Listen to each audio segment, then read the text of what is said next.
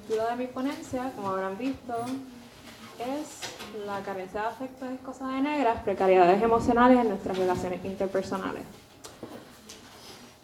Eh, se basa en esta investigación que realicé durante el semestre pasado, que se titula La hipersexualización de las mujeres negras, esfuerzos investigativos por reconstituir nuestras subjetividades. Esto ocurrió eh, por el curso del el Seminario Avanzado de Estudios de Género, que se trataba sobre los archivos como una violencia antinegra institucional. Y pues nada, la misma consistió de un estudio exploratorio sobre los efectos, perdón, todavía no hemos llegado a eso, que la internalización de las narrativas impulsadas por las prácticas socioculturales ejercidas en el Puerto Rico contemporáneo de la hipersexualización, la exotificación y la fetichización del cuerpos de las mujeres negras puede tener sobre la construcción de sus propias subjetividades. Hay algunas fotos que no van a salir porque pues, se perdieron en la traducción, así que imaginen que es algo bien bonito y arte por mujeres negras y ta, ta, ta, Entonces los conceptos claves voy a repasarlos bien rapidito porque la clara es que yo y Coco ayer estábamos pasando por esta crisis en donde teníamos que dar una presentación antes de dar la presentación oficial porque de esto no se habla en ninguna parte, así que las bases para tener esta conversación para muchas personas no están ni tan siquiera y pues tenemos que perder tiempo en algo que ya es bastante claro y básico para nosotros porque lo vivimos. So, sí. En primer lugar se encuentra la hipersexualización. La hipersexualización eh, es la obsesión por resaltar los atributos sexuales de una persona por encima de todas las demás cualidades que pueda tener. Eh, entonces la exotificación, eh, la traducción que encontré que más me pareció apropiada, está en inglés, así que la voy a leer en ese lenguaje, Exotification does not signal the erasure of, or, of difference or different people, but rather serves to mythologize the fiction of these identities.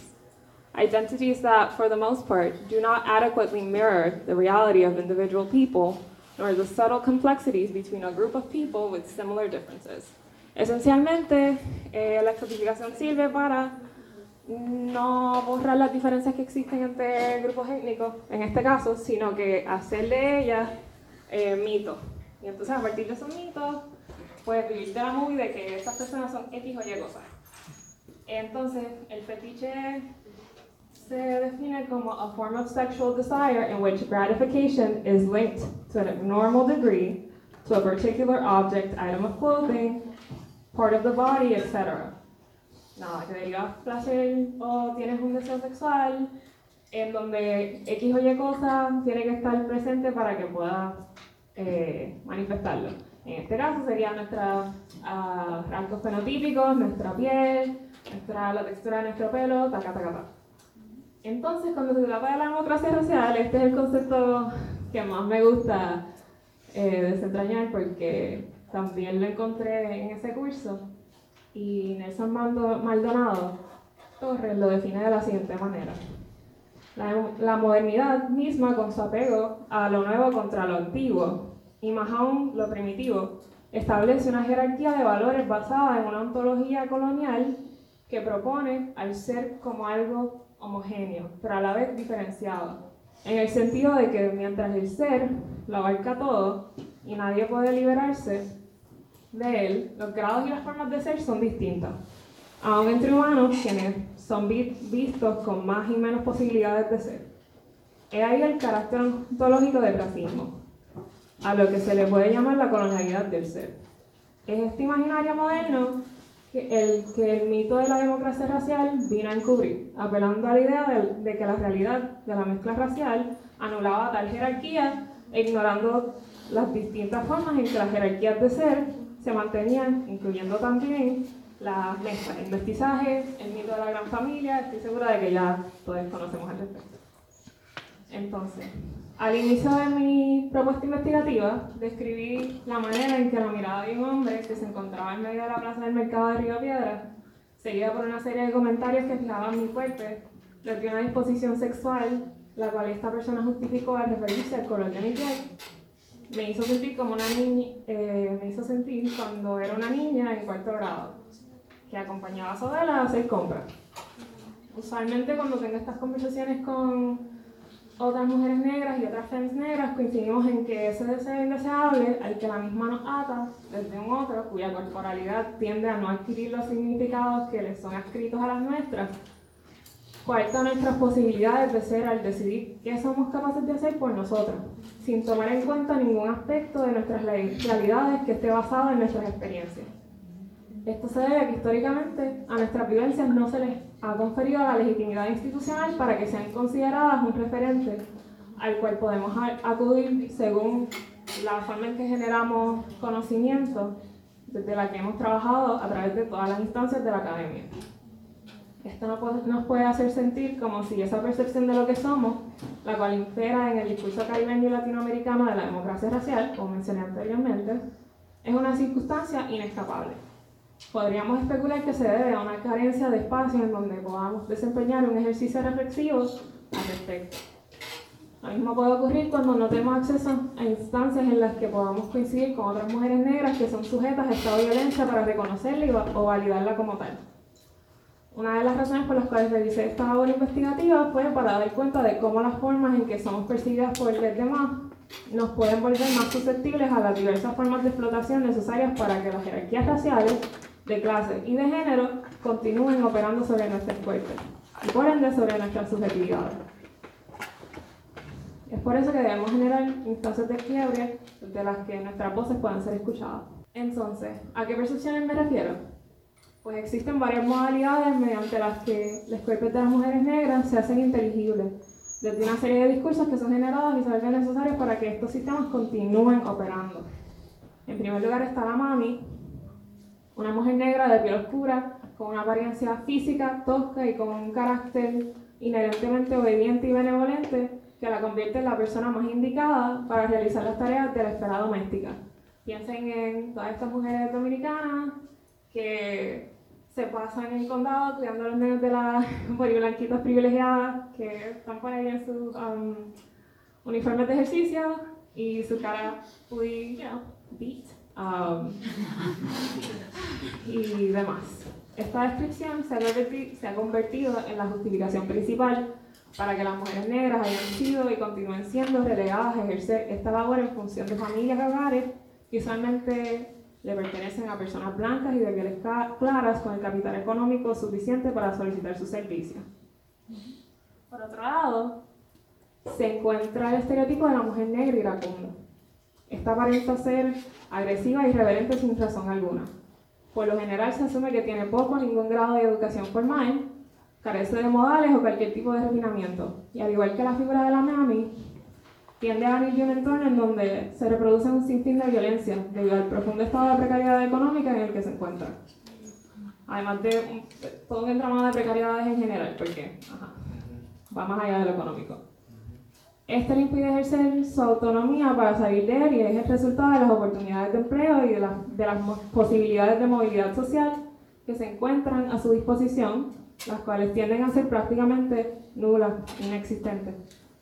En Puerto Rico este estereotipo es reconocido como la figura de la Yel, a pesar de que no todas son mujeres con color de piel oscuro, pero, y cito, Catillari Rodríguez lo definió de una manera muy chévere, son casi negras en la medida en que son tan putas, son casi negras en la medida en que son tan cafés, son casi negras en la medida en que taca, taca, taca, todas las cosas negativas que son de Yare.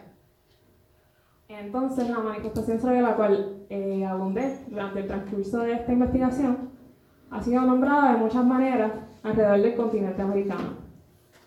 Está La Gran Seductora, en el ensayo El color, el color de la seducción, de Mayra Santos, que escribió desde Puerto Rico, la explotación que, la exploración, perdón, que hace Lee Caldwell de la categoría profesional de la mulata en el contexto de, en el texto de Negras in La Negra Caliente, las reflexiones de, de nuevo, y Rodríguez sobre su experiencia viviendo en Argentina, las descripciones hechas de las mujeres negras y pobres de la isla de Trinidad durante el siglo XVIII como common prostitutes, que fueron investigadas por S.D. King, la versión sexualizada de la bitch en la cultura negra popular estadounidense durante los 90 y los early 2000s, sobre la que abunda Patricia Hill Collins en Black Sexual Politics, La Venus cuya presencia en los archivos de la embarcación de esclavos es reimaginada por Saidiya Hartman en Venus into Acts y demás. Según las descripciones formuladas en cada uno de estos mitos, el comportamiento de las mujeres negras se rige por un desenfreno sexual que proviene de su naturaleza seductora, la cual desemboca en un sinnúmero de prácticas que estas mujeres ejercen con el propósito de aprovecharse de las personas que buscan conquistar para obtener acceso a diferentes formas de capital, mediante su propio capital erótico.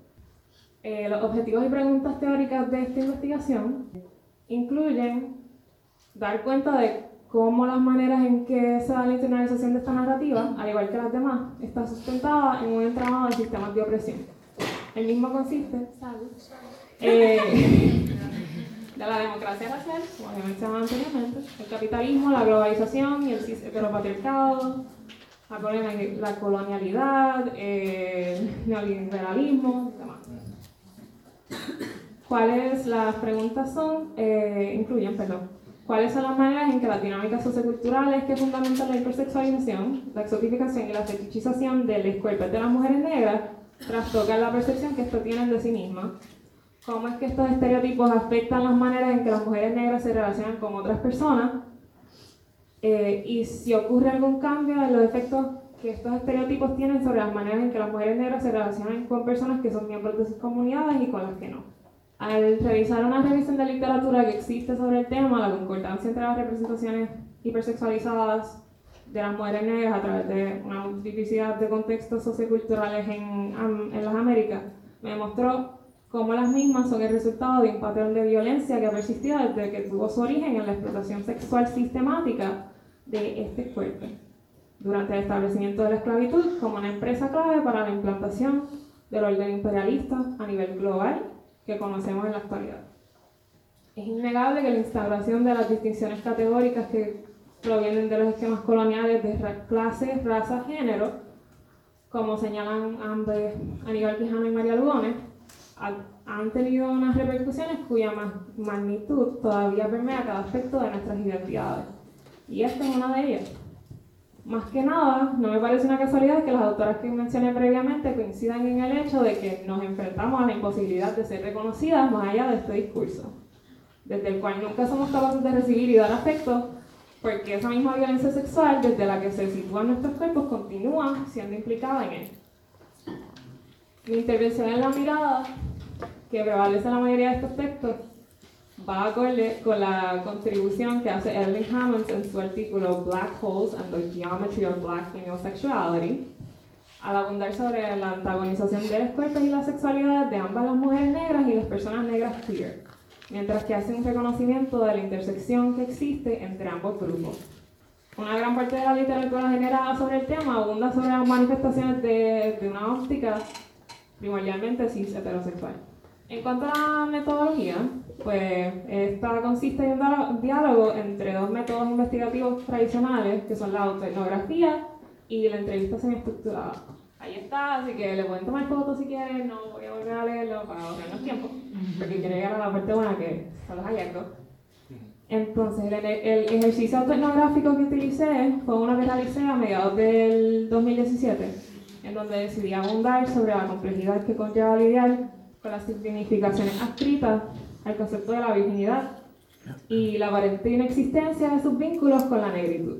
El proceso de entrevistas semiestructuradas se convirtió en uno grupal en donde se le hicieron las preguntas mencionadas anteriormente a dos participantes. Ambas se identificaron como, como mujeres negras, trans y no binarias que se encontraban en sus early 20s. El propósito de trabajar con ambos fue crear una convergencia entre ellos para que sus enfoques recayeran sobre las experiencias que todas las partes involucradas han tenido con el tema de investigación. Entiéndase yo, yo estoy en esta investigación, esto trata sobre mí, se trata sobre mi cuerpo, trata sobre mis afectos, sobre mis experiencias, y yo no quiero borrar eso porque sería un error craso hacerlo. El punto es que desde, desde uno y la convergencia que uno tiene con los demás. Eh, los hallazgos incluyen cinco categorías. La primera es la trascendencia de los fenómenos de la exotificación y, la y de la fetichización más allá del plano de lo sexual. Uno de los hallazgos imprevistos, imprevistos perdón, consiste de cómo ambas participantes abundaron sobre cómo la exotificación y la fetichización, en particular, ocurren en ámbitos relacionales de carácter platónico, inclusive institucional. Entiéndase, pues, amistades, profesores, eh, eh, compañeros de trabajo, toda esta cuestión. Algo que me pareció pertinente destacar fue cómo uno de los participantes se refiere a la fetichización de la dimensión política que ha adquirido los cuerpos de las mujeres trans al interior de la comunidad queer. Al respecto dijeron lo siguiente. Por ejemplo, hay gente que quiere ser tu amiga, tu amiga, porque eres trigueña, negra, whatever. O porque les hace falta ese sense of like, I have a black friend. Y entonces, she's like your political fantasy. También, como que si tú le das un orgasmo a una mujer trans y le puedes decir a la gente, ah, I fucked the trans woman. Pues queers no, más the liberal queers, the leftist queers. La mayoría de los estereotipos de nuestra comunidad surgen de que si tú te cogiste con una mujer trans, pues tú eres la más liberal, tú eres la más revolucionaria, la más radical. Yo soy un pansexual que amo a todo el mundo, look at my credentials. Y es el fetiche. El fetiche después va de, de un síntoma más de solamente el cuerpo, pero a un arena político. Como que to have sex with me, to be attracted to me, gives you political validation. Entonces la segunda son los efectos que tienen estos fenómenos sobre la percepción que desarrollamos de nosotras mismas. Las participantes llegan a la conclusión de que como resultado de este proceso de internalización se dan un sinnúmero de precariedades afectivas y emocionales a través de las cuales solamente se pueden plantear desde la posibilidad de ser consideradas lo suficientemente valiosas para recibir afecto.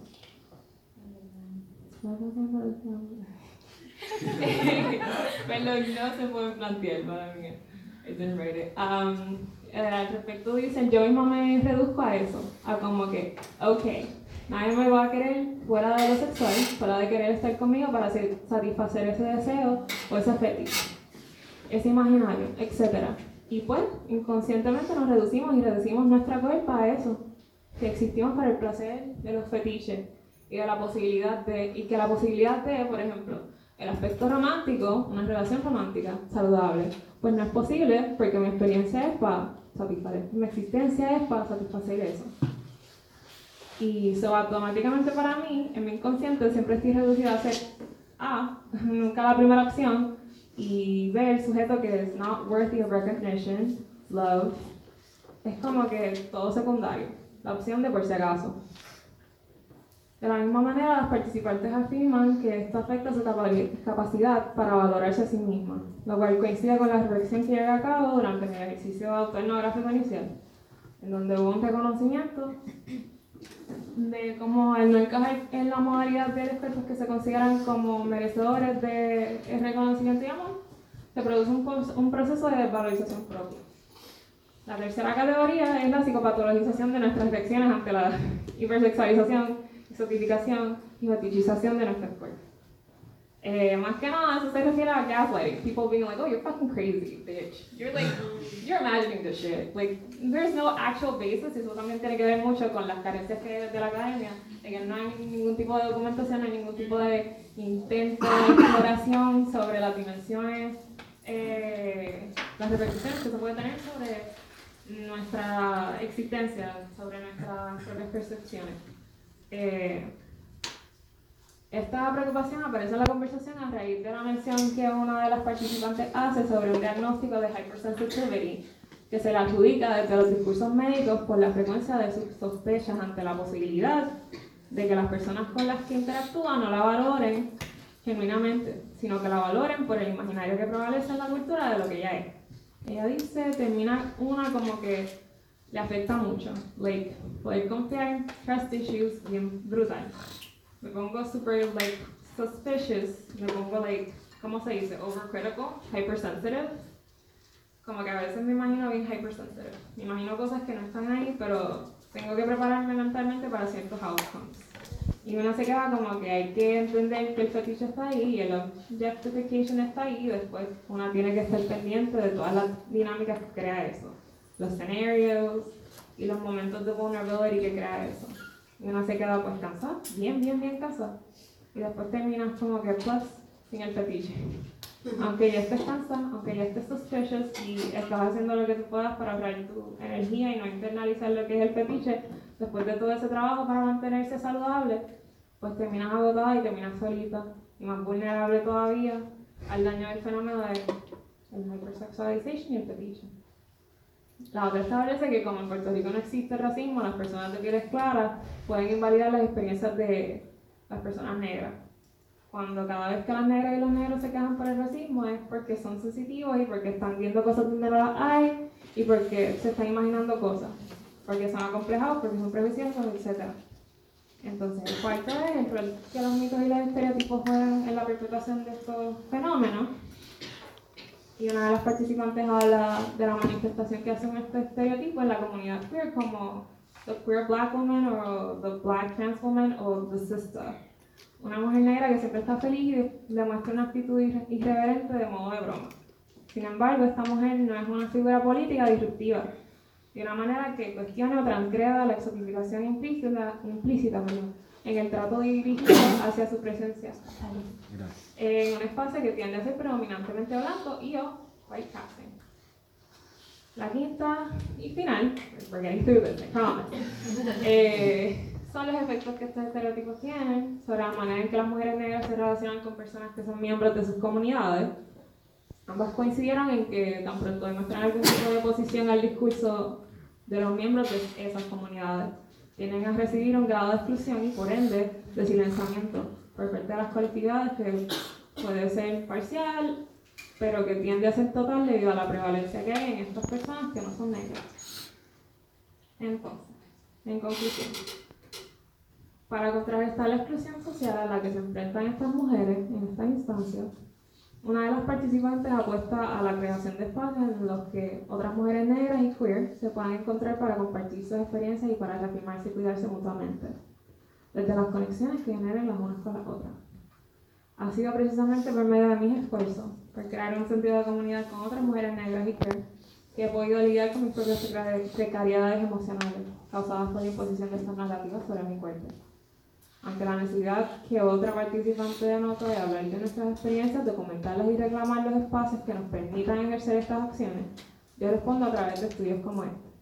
Yo respondo con las posibilidades de generar espacios desde donde podamos articular políticas para empezar a reclamar mi existencia y mi cuerpo y manifestarme en ella y a través de ella. Rescatar o reivindicar los imaginarios que ya existen y que se han ido construyendo a través de la narrativa en la cultura, el sistema educativo, las telecomunicaciones, en la radio, etc.